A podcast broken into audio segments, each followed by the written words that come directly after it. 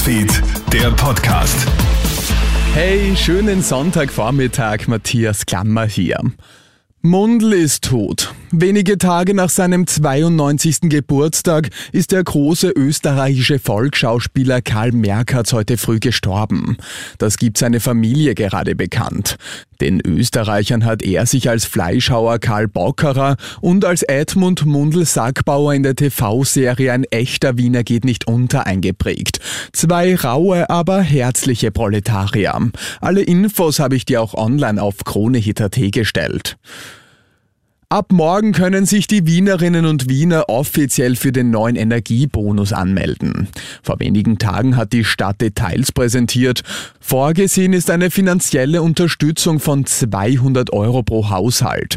Bezugsberechtigt sind Einpersonenhaushalte mit einem Bruttojahreseinkommen von 40.000 Euro oder Mehrpersonenhaushalte mit einem Bruttojahreseinkommen von 100.000 Euro. Die Stadt Wien verschickt die Einladungen bis zum 16. Dezember. Immer weniger Gemüse wird in Glashäusern angebaut. Aufgrund der hohen Energiekosten ist die Ernte von Tomaten, Gurken und Paprika in Österreich im Vergleich zum Vorjahr enorm eingebrochen.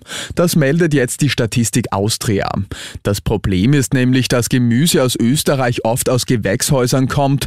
Laut der Landwirtschaftskammer wird alleine in Wien um 10.000 Tonnen weniger Gemüse erwartet. Und was für eine Modenschau. Das französische Modehaus Dior hat zum ersten Mal eine Modenschau an den Pyramiden von Gizeh in Ägypten veranstaltet. Vor den weiß beleuchteten Silhouetten der antiken Riesenbauten zeigt Dior gestern Abend seine Herrenkollektion für den Herbst 2023.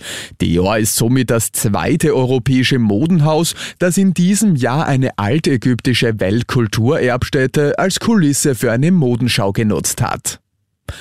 Und das war's schon wieder mit den wichtigsten Infos bis jetzt. Den nächsten Podcast und das nächste Update gibt's dann am Abend von Clemens Draxler. Schönen Tag dir. Krone Hits, Newsfeed, der Podcast.